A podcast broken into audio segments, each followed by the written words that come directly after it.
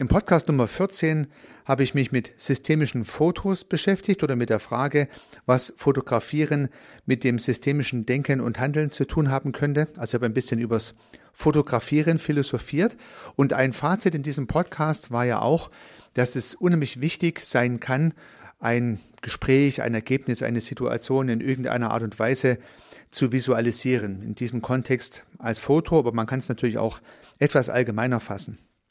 Und auf dieses Visualisieren möchte ich gern in diesem Podcast speziell eingehen. Herzlich willkommen zum Podcast Systemisch Denken Nummer 17.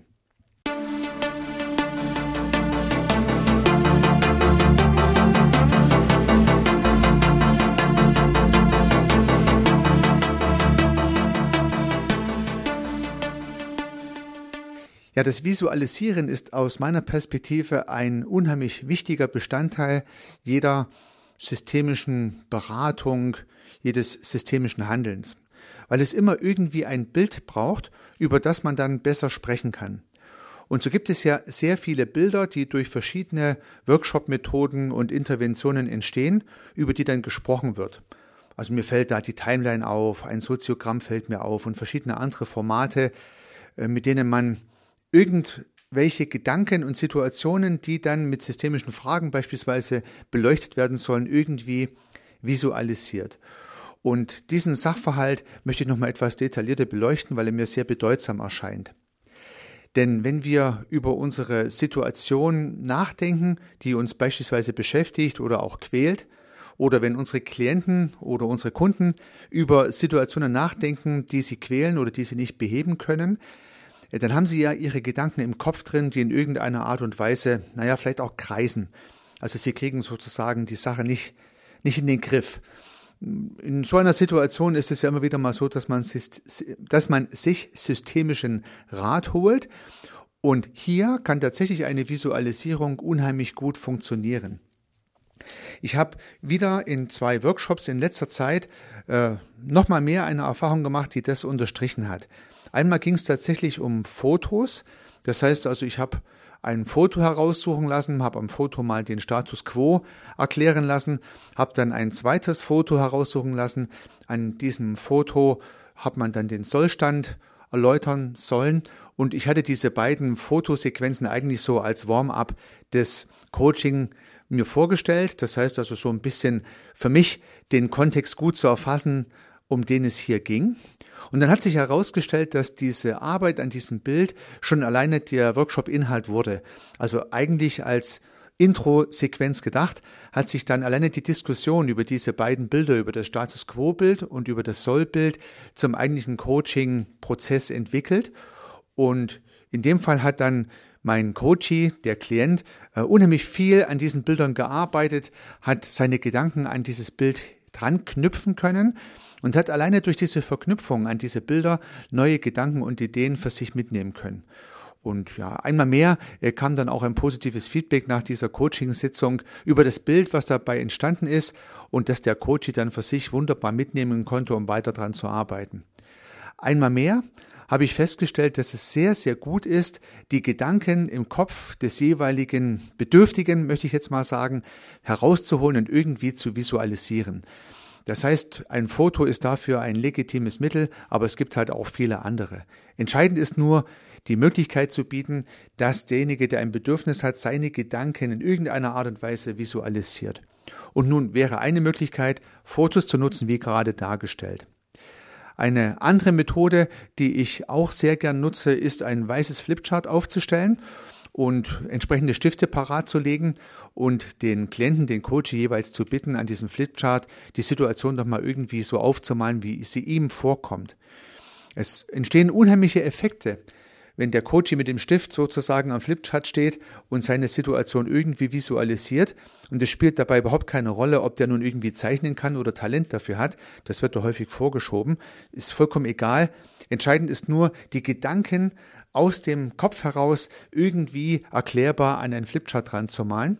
Und wenn dann der Coach so dasteht und zeichnet und erklärt und spricht, dann braucht man oftmals überhaupt nur zu beobachten und die Erkenntnis kommt ganz im systemischen Sinne beim Coachie von ganz allein, nur alleine, weil er sich mal aufgemalt hat. Oftmals reichen ganz wenige systemische Fragen in diesem Kontext aus durch den Prozessbegleiter, um ganz neue Perspektiven und Gedanken zu finden und dann auch auf dem Bild wieder zu visualisieren.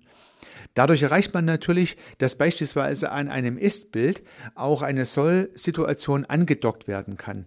Und das finde ich persönlich auch wichtig bei so einem Kreativprozess am Flipchart dass sozusagen nicht im luftleeren Raum eine Soll-Situation entwickelt wird, die vielleicht so ein bisschen utopisch sein kann, sondern dass man über die Ist-Situation, über die Gedanken, die gerade beim Coaching im Kopf kreisen, durch einige Fragen neue Denkmuster ins Spiel bringt, neue Perspektiven ins Spiel bringt, die dann weiterentwickelt werden.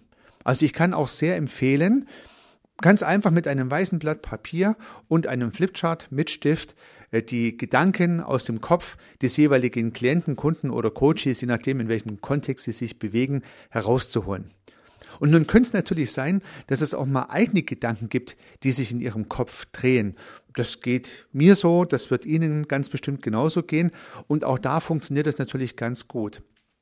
Meine Erfahrung ist hier auch, dass es sehr viel besser ist, wie das Ganze zu verschriftlichen.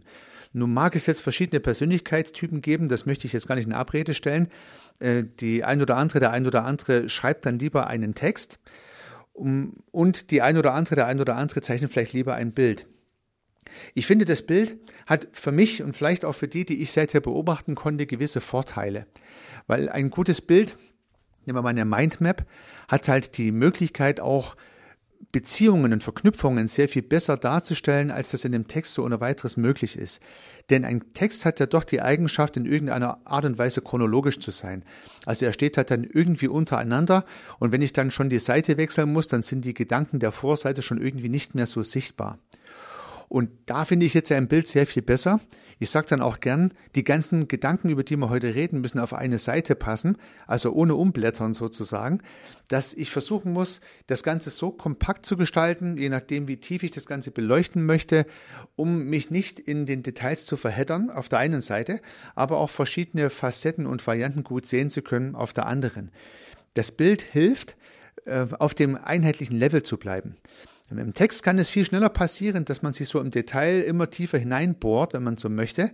Im Bild fällt es schnell auf. Wenn ich irgendein Detail immer größer zeichne, äh, dann merkt man schon im Zeichnen, ah ja, gut, hier gehe ich jetzt zu tief rein. Ich sollte mal versuchen, sozusagen wieder zurückzukommen auf das, naja, tiefe Niveau, was ich hier beispielsweise als Zeichner gewählt habe. So möchte, würde ich einschätzen, dass das Bild für mich auf jeden Fall, aber auch für diejenigen, die ich in diesen Prozessen begleiten durfte, jeweils sehr viel mehr Möglichkeiten geboten hätte als ein Text, auf dem man sich gewisse Gedanken notiert. Also vielleicht ist das so eine Art Text 2.0, wenn man das Ganze irgendwie schafft, zum Beispiel als Mindmap oder als abstraktes Strukturbild aufzuzeichnen, vollkommen egal wie. Die Hauptsache ein Bild und nicht nur Text vielleicht auch ein Bild mit Strukturelementen. Und der entscheidende Fakt aus meiner Perspektive ist es, dass man verschiedene Gedankengänge, die man hatte, miteinander verknüpfen kann, über Pfeile, über Striche, über das Ineinander einschachteln von gewissen Aspekten, so dass man eine Struktur entwickelt, die dann meistens sehr hilfreich ist im Erkennen von neuen Möglichkeiten. Also deswegen das Bild vielleicht auch besser als ein Text. Und wenn Sie es nicht für andere brauchen, sondern für sich, dann versuchen Sie mal, Ihre kreisenden Gedanken in irgendeiner Art und Weise aufzumalen. Versuchen Sie es wirklich auf ein Blatt Papier. Wenn man es alleine macht, reicht ja vielleicht auch ein DIN A4 Blatt Papier. Aber ich finde große Blätter besser und einfach mal probieren, wie es funktioniert. In meinem Büro stehen immer zwei große Flipcharts mit so DIN A1 Blöcken drauf und ich habe meine Filzstifte da liegen. Und wenn ich mir Gedanken mache über irgendeine Sache im Kundenauftrag oder im eigenen Auftrag, äh, dann nehme ich immer den Stift und fange an zu zeichnen. Und da ergeben sich sehr schnell sehr gute Strukturen. Und ich habe tatsächlich auch beobachtet, dass andere Menschen, die jetzt, sagen wir mal, dieses Visuelle nicht so in den Vordergrund stellen, die sich am Anfang schwer getan haben, die jetzt in, mit mir zusammen solche Prozesse durchführen, jetzt auch zum Stift greifen und auch zeichnen. Und siehe da, dieses Modell klappt auch bei Menschen, die ursächlich dachten, ja, Zeichnen ist nicht so meins. Wie gesagt, es kommt hier in keinster Weise auf zeichnerisches oder darstellendes äh, Talent an, sondern einzig nur auf die Tatsache, Gedanken in irgendeiner Art und Weise strukturiert zu visualisieren. Und das wäre mal so der, der zweite große Block, auf einem weißen Blatt Papier Gedanken in Struktur zu bringen. Und der dritte Aspekt, den ich auch in einem Workshop ausprobiert habe, ist das Ganze vielleicht noch mit haptischen Mitteln zu bereichern. Das heißt, was in Anführungsstrichen zu basteln. In diesem speziellen Fall habe ich so Kartons mitgenommen, also wirklich Kisten, die ja sechs Seiten haben ähm, und, und diese sechs Seiten waren dann durch die Teilnehmer dieses Workshops zu beschriften. Also jede Seite habe ich vorher mir überlegt, was da drauf kommt, musste dann beschriftet werden. Das heißt, man hat den zusammengefalteten oder den, den noch nicht gefalteten Karton beschriftet und dann hat man ihn zusammengebaut und zusammengeklebt und dann war er sozusagen fertig und hatte Texte und Bilder auf jeder Seite drauf, ähm, je nach Vorgabe, die ich hier gewählt habe. Und das war auch ein unheimlicher Effekt, der nochmal übers Grafische hinausging.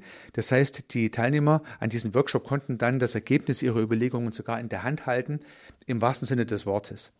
Also das, das Bild sozusagen nochmal eine Stufe weitergetrieben, wären ja in dem Fall sechs Bilder zu einem Würfel zusammengesetzt, war nochmal eine Stufe schärfer, war nochmal ein Effekt mehr, weil noch so ein haptisches Element dazu kam und die Teilnehmer, die ja aus meiner Sicht nicht üblicherweise aus einem Kreativmilieu kommen, sondern ja, ganz handfeste Themen zu bearbeiten hatten, die konnten auch mit diesem 3D-Bild, wenn man so möchte, richtig was anfangen und haben das mit Freude bearbeitet und dann auch mitnehmen können.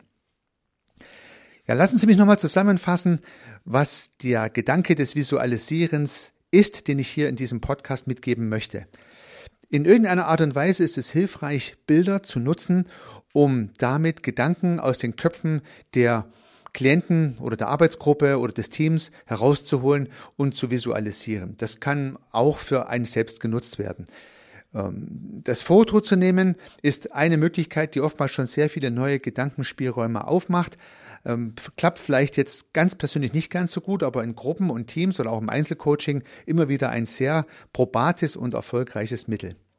Ein Schritt weiter ist die Visualisierung am Flipchart mit Stift, am besten verschiedenen Farben und der Möglichkeit, dort großflächig Gedanken zu visualisieren und weiterzuentwickeln. Und die Krönung vom Ganzen könnte vielleicht sogar so eine Art Flipchart 2.0 sein, wenn das Ganze dann noch zusammengebaut wird zu einem haptischen Konstrukt, was man mitnehmen kann. Muss ja nicht unbedingt ein Würfel sein. Es lassen sich bestimmt auch andere Formate vorstellen, die haptisch erarbeitet werden können. Und ja, alleine durch diese Arbeit an den Gedanken im wahrsten Sinne des Wortes entstehen wieder neue Ideen und Perspektiven und tatsächlich auch richtig gehende Freude im Workshop. Also dann ist der Workshop auch nicht so ein Durchquälen durch Gedanken, sondern vielmehr ein unheimlich kreativer und fast sogar spaßiger Vorgang, der am Ende trotzdem sehr viel gute Erkenntnis bringt und ja, Befriedigung durch die mitnehmenden oder durch die mitnehmbaren Resultate. Dabei wünsche ich Ihnen sehr viel Erfolg. Organisieren Sie kreative Visualisierungsworkshops für sich oder für andere. Unternehmen Sie was, Ihr Heiko Rössel.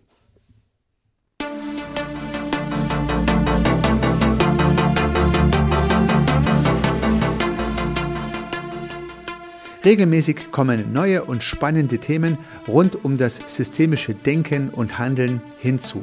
Wenn Sie keine Episode verpassen möchten, dann können Sie den Podcast gern abonnieren. Ich würde mich sehr freuen. Nutzen Sie dafür den Abonnieren-Button in der Podcast-App Ihrer Wahl. Natürlich würde ich mich auch über eine Bewertung oder eine Rezension freuen. Alternativ und ergänzend zu dem, was Sie hier gehört haben, möchte ich Ihnen meinen Podcast Service Architekt empfehlen. In diesem Podcast geht es um die Anwendung systemischer Gedanken und Methoden für die Beratung von Dienstleistungen und Service-Providern. Vielleicht kann Ihnen auch dieser Podcast weiterhelfen. Sie finden ihn in den einschlägigen Plattformen, aber auch auf meiner Website unter www.servicearchitekt.com/podcast. Vielen Dank für Ihr Zuhören. Ich freue mich aufs nächste Mal, Ihr Heiko Rössel.